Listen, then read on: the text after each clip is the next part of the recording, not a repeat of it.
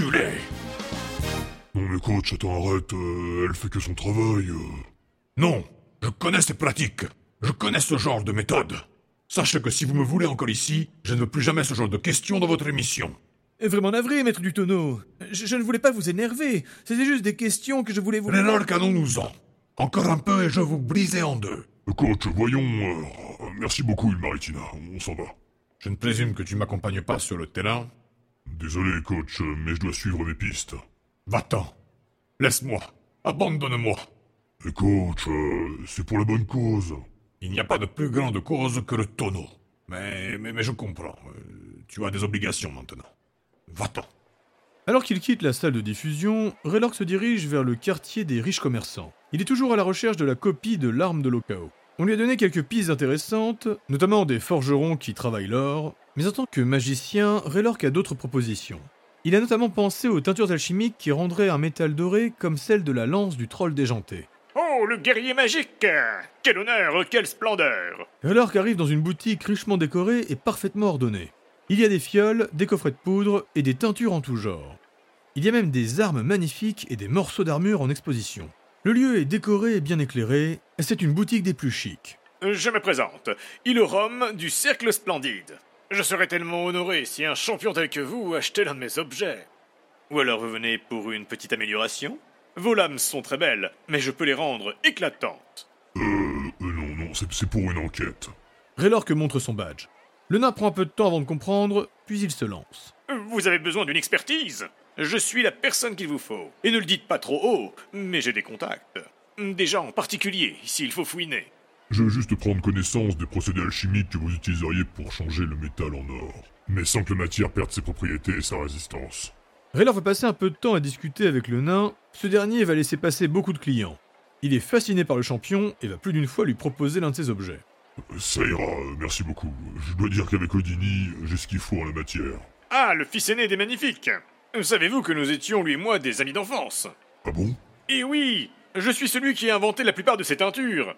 Écoutez, si vous êtes quelqu'un de proche de Dini, j'aurais peut-être un service à vous demander. Et en échange, je vais vous donner quelques composants alchimiques pour l'application sur le métal. C'est quoi le service? Odini refuse de me redonner la composition du bleu nuit que nous avions créé ensemble. Et Kaiva, son cousin, a trop peur de lui prendre, mais je pense que vous pourriez vous en procurer sans qu'il ne vous dise rien. Euh... Le nain va sortir de derrière son comptoir une palette de couleurs. Il me faudrait celui-là. Enfin, il est un peu différent, car je n'ai pas les moyens et les composants magiques pour garder le bon état. Et j'ai malheureusement perdu la recette. Vous me ramenez un échantillon ou sa composition, et je vous donne tout ce que j'ai. Je... Je vais voir ce que je peux faire. Raylord va passer encore un peu de temps avec Ilororm, et ce dernier va lui poser plein de questions tout en lui présentant ses merveilles de création. Cependant, quand il descend dans l'atelier de Dini, c'est impossible pour Raylord que de subtiliser la peinture de l'artiste sans lui demander. Alors le troll joue la carte de la sincérité. Quand Raylord se lance, Odini retouche une de ses toiles et Kaiva est en train de nettoyer le sol. Odini, on m'a demandé la composition de ton émail euh, bleu nuit. Euh, Kaiva s'immobilise, et Odini se retourne. Pour une fois, le troll ne voit pas de sourire sur ses lèvres. Qui t'a demandé cela? C'est un commerçant en première classe, il... euh, Ne me dis pas que c'est le splendide. si, c'est... Ce type est un voleur, un copieur. Cette famille, ce sont des monstres. L'erreur que ne te fais pas manipuler par cet enfoiré. J'ai besoin de savoir tout ce que tu lui as dit et ce qu'il t'a demandé. Après ce semi-passage à tabac, Raylord va partir à la recherche de Didi. Il va y passer la soirée et le début de la nuit, mais il n'est pas concentré. Il n'est pas encore à l'aise avec l'idée de s'être fait manipuler. Et que ce soit l'enquête pour la lance ou la recherche du chat, aujourd'hui, il n'y arrive pas. Déçu, il passe tardivement sur le terrain de Bristono. Il y va pour se défouler un peu, mais aussi pour assister à l'entraînement des jeunes gens. Quand il les regarde jouer au tonneau, cela lui met du baume au cœur. Puis après s'être lavé, il ira se coucher de bonne heure. Soyons très clairs. Raylord Dratek est très intelligent, et il est en même temps très instinctif. Cependant, depuis toujours, il vit dans une cage dorée. Il est le fils du roi de l'île des Erkarork, et il est l'un des plus grands champions de Midgard. Autrement dit, il avait toujours une position de force dans ses relations. Et jusqu'à présent, il n'a jamais eu besoin d'interroger ou de questionner des gens comme il est en train de le faire. Et toute la journée de Source Dagger, le jeudi, il va se faire balader, rouler dans la farine, et quand il partira sur la piste de Didi, il ne trouvera rien. Et ce n'est que lorsqu'il quitte le pont supérieur pour descendre au rendez-vous des pierres étoilées que Ular va le rattraper. Et c'est le Scald qui va lui donner les informations clés. Deux pistes à suivre sur des vendeurs de minerais. D'après Hullard, la pierre dorée serait l'une des meilleures façons de simuler la lance de l'Okao. Une fois au commissariat, c'est la scène de réunion avec Ilyes, Hullard, puis Ross, enchaînée par l'arrivée du messager qui donne le colis au Boblon qui s'enfuit, et c'est ensuite Ilyes qui le suit. Ross, je. je sers à rien. Pourquoi Ilyes me donne une mission comme ça? C'est toi qui devrais faire ça. Ne t'inquiète pas, Raylork. Si Ilyes t'a donné ces missions, c'est pour une bonne raison. Et crois-moi, même pour des gens expérimentés, pister et rechercher peut être frustrant par moments. Raylor va finir ses rapports et envoyer des gardes du Léviathan sur différentes pistes, mais il pense que seule celle du lard en valent la peine. Il ira voir demain. Quand le guerrier magique arrive à sa chambre, il y a des groupies devant chez lui. Il signe les autographes et il refuse gentiment les propositions, puis il va se coucher frustré et épuisé. Le matin de Dagger, le vendredi, il va voir la première piste du lard. Il tombe sur deux vikings en seconde classe qui seront bien peu bavards. Ils n'auront pas grand chose à lui montrer et ils vont tout réfuter. Ils n'ont jamais vu de pierre dorée. La seconde piste, cependant, c'est un troll et deux kobolds. Ils se présentent comme étant des récupérateurs. Et ils expliquent que beaucoup de choses ont été trouvées depuis le départ du bateau. Mais pour ce qui est de la pierre dorée, ils n'en ont récupéré qu'en faible quantité. Raylork est à deux doigts de les attraper pour les questionner, car il a quand même l'impression que ce sont plus des voleurs que des gens bien intentionnés. Eh mais si, nous on ne fait que récupérer ce qui a été jeté. Croyez-nous, il y en a qui vont bien plus loin. Oui, allez voir au sous-sol. Et là, vous aurez des doutes quant à la légitimité de ce qu'ils ont trouvé. Et si ça se trouve, ils ont ce que vous voulez. Dans l'après-midi, Raylork et Elias se présentent chez les propriétaires de Didi. Va s'en suivre la scène que vous avez déjà entendue, puis l'échange entre la Valkyrie et lui. Cependant, vous n'aviez pas écouté la totalité. Mais Raylork, d'après les rapports, tu avances bien, non? Pas vraiment. Je croyais ça, mais maintenant. Explique-moi. Je pense me faire balader de tous les côtés. Je, je crois pas, Elias, que je vais y arriver. Raylork, je, je ne devrais pas te dire ça, mais Le guerrier magique fronce les sourcils. nous t'avons donné cette mission avec celle de Didi car euh, Elias, dépêche-toi de parler, sinon ça va péter. Hullard et moi pensions que tu étais trop jeune et sans expérience. Tu es berserker et Laxa. Tu, tu es certes une étoile parmi les étoiles, Raylork, mais tu n'as jamais fait ça. Que ce soit gérer une enquête ou même gérer les gens. Et puis tu n'es pas pisteur et tu n'as pas le sang-froid de certains. Nous voulions juste que tu te fasses la main. Mais, Didi, c'est important, non? Oui, mais je m'en doutais pas avant d'avoir vu ça. Et le chaos, si on l'innocente pas, c'est... Il a déjà été excusé par les capitaines. Je voulais juste qu'on trouve qui a fait ça, mais ce n'est pas la priorité. Dans tous les cas, le chaos sera relâché. Je. Je suis désolé. Raylork Dratek enlace Ilyes. Et la Valkyrie est rassurée. J'avais peur de te voir exploser. Merci. Je suis peut-être facile à manipuler, mais je réfléchis avant de me laisser emporter. Hullard m'avait dit que tu comprendrais. Continue tes missions sans pression. Cependant, il faut que tu trouves Didi maintenant. Je vais me concentrer là-dessus. Et si par hasard on trouve les salauds qui se sont joués de l'Okao, on leur fera la peau. Après avoir vu la famille de Didi, et surtout suite à l'échange qu'il vient d'avoir avec Ilyes, Raylork est soulagé, mais un peu remonté. Car maintenant il sait qu'il y a aussi les pierres étoilées qui l'ont manipulé.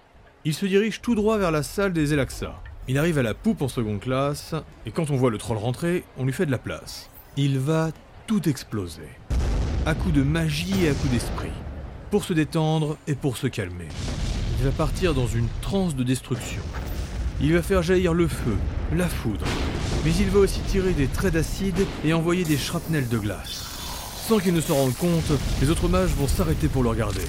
Et les gens sur le pont supérieur vont pouvoir admirer un florilège de destruction et applaudir à chacune des détonations. Raylor Dratek va faire une représentation digne de son nom. Mais alors qu'il était en train de terminer, il va entendre un miaulement.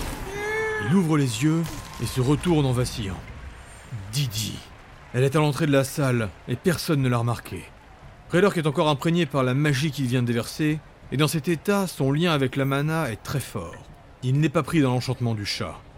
Et il peut voir que Didi irradie d'une magie très similaire à celle qu'il utilise. La petite chatte s'enfuit, et Raylork la poursuit. Les Elaxa et le public sont encore ébahis, et quand Raylork quitte la pièce, il est applaudi. La petite chatte court à une vitesse folle. Elle monte sur les murs et accélère alors que Raylork la rattrape. Puis elle se multiplie, des illusions, et les copies se dispersent. Mais Raylork reconnaît l'original grâce à la magie qui rayonne d'elle. D'un coup, le sol se gèle derrière Didi. Raylork dérape, il glisse, et avec ses mains, il invoque un jet de flamme pour faire fondre la glace. Les gens s'écartent, il les bouscule. Il continue sa poursuite et prend un tournant. Soudain, un écran de fumée. Raylork expire violemment et fait un souffle de vent. Mais la petite chatte a disparu. Rapidement, Raylork se concentre. Ses failles s'illuminent. Quand il ouvre les yeux, il peut voir les traces magiques. Mais quelque chose ne va pas. D'après ce qu'il peut voir, l'animal vient de traverser le mur. Il touche le bois pour vérifier. Bien trop rares sont les créatures tangibles capables de franchir la matière sans l'altérer. Raylork est inquiet. Le guerrier magique a besoin de plus d'informations. Les notes laissées par les anciennes guildes ne suffisent plus. Il va donc directement s'informer auprès des guildes d'or qui étaient en charge du bateau avant eux. Non, à vrai dire, on l'a pas vraiment cherché. À la fin de la semaine, le chat s'est pointé au milieu du commissariat. Et donc on l'a capturé. Il a fallu deux jours pour nous. Je cache pas qu'on a tous été très attendris par l'animal. On l'a même gardé une journée pour s'amuser. Quand on l'a trouvée, elle dormait dans une chambre en première classe. Les habitants l'ont laissé faire ce qu'elle voulait. On a été prévenus et on s'est pointé la récupérer en milieu de semaine. Mais non, le chat s'est laissé prendre. Après son troisième rendez-vous, Raylork conclut bien que la chatte se comporte différemment maintenant. Elle est peut-être plus forte, ou est-ce qu'elle a pris aussi en intellect? Car il est certain que ce n'est pas de l'instinct. La petite chatte réfléchit trop bien. Peut-être qu'en s'éloignant de Midgar, elle a augmenté son pouvoir. Demain matin, Ross et lui partiront ensemble à sa recherche. Raylork a de nombreuses idées, et avec un chasseur comme Ross pour l'aider, ça devrait aller. Surtout que ce dernier a fait préparer un filet.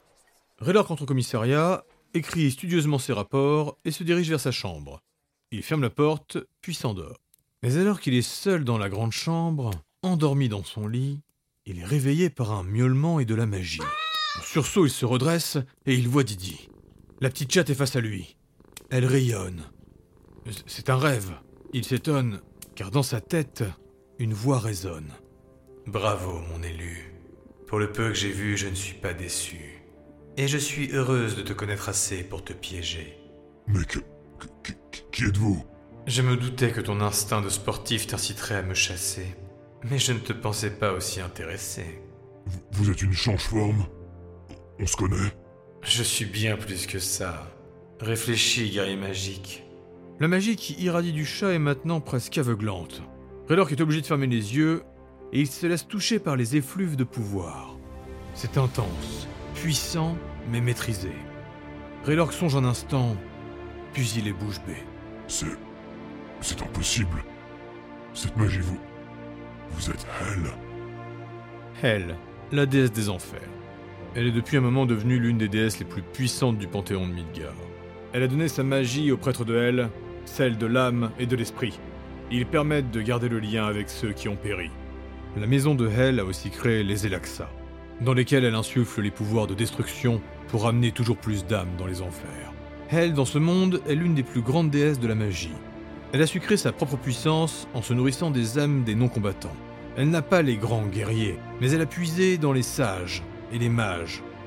La lumière se dissipe et une femme magnifique et asymétrique se tient devant Raylork. Elle a l'apparence d'une trollesse. Elle est habillée d'un costume à moitié coupé à la verticale. D'un côté c'est une toge beige et de l'autre c'est une tunique noire. Son œil gauche émet une lueur dorée et le droit est d'un sombre violacé. Raylork ne peut pas le voir clairement, mais il devine que c'est une illusion. Guerrier magique. Je vais maintenant m'amuser avec toi, tout en te bénissant à la fois. La force de la déesse le cloue au lit. Elle s'avance pour se tenir debout au-dessus de lui. Et jusqu'à la fin de ses jours, Raylord Dratek se souviendra de cette nuit. Les corps et leur magie vont s'unir dans une étreinte langoureuse et pleine de vie. Des mots seront échangés, mais la magie sera telle qu'il va les oublier. Le matin de Laogar Dagger, Raylork est étonnamment en pleine forme. Cependant, c'est impossible pour lui de savoir s'il a rêvé. Le soleil à la fenêtre montre qu'il est déjà bien tard. Et alors qu'il pose les pieds au sol, il entend un miaulement et des hurlements. Il se précipite dehors presque nu, et il a la validation que tout était réel d'une façon incongrue. Ross vient de capturer Didi à deux pas de chez lui. Dans la panique, il va s'énerver sur le pauvre Valkyne, il libère sa déesse et il la laisse s'échapper. Rien qu'en la touchant, il a pu sentir que tout était vrai. Quand il retourne dans sa chambre, il est essoufflé. Il essaie de se souvenir. Il sait que Hell l'a testé, et qu'ensuite elle s'est amusée. Il doit en parler à quelqu'un, mais ça pourrait la mettre en danger, car ils sont bien loin de Midgard, et les dieux sont vulnérables quand ils descendent. Mais, mais pourquoi? Pourquoi elle ici? Raylork est confus, il est perdu. Il essaie de se souvenir de la nuit, de ce qu'elle lui a dit. Cependant, il n'y arrive pas. Et étrangement, il est très motivé, poussé par une nouvelle volonté. Il n'a qu'une envie, c'est d'aider autrui. Il croit se souvenir que la déesse l'a rassuré. Elle l'a réconforté. Il décide de descendre et d'aller se balader. Il va enfin dans les étages inférieurs du Léviathan. Et très vite, il va intervenir à plusieurs moments. De la kobold qui a besoin d'aide pour soulever un meuble, en passant pour arrêter des enfants qui se battaient violemment, ou enfin pour ravager des malfrats qui dérangeaient un commerçant, Raylord Dratek va passer sa journée à aider les pauvres gens. Après cette nuit presque onirique avec sa déesse, Raylord rayonne d'une énergie nouvelle, et nombreux seront les mythes gardiens à se retourner sur lui. Pendant qu'il est dans les ponts inférieurs, il profite de son énergie magique pour repérer des pistes alchimiques ou runiques. Il ne remontera que pour le rendez-vous du groupe. Il manquera toujours Shinsu, et même Ross ne viendra pas. Et il y aura la fameuse discussion à propos du chat.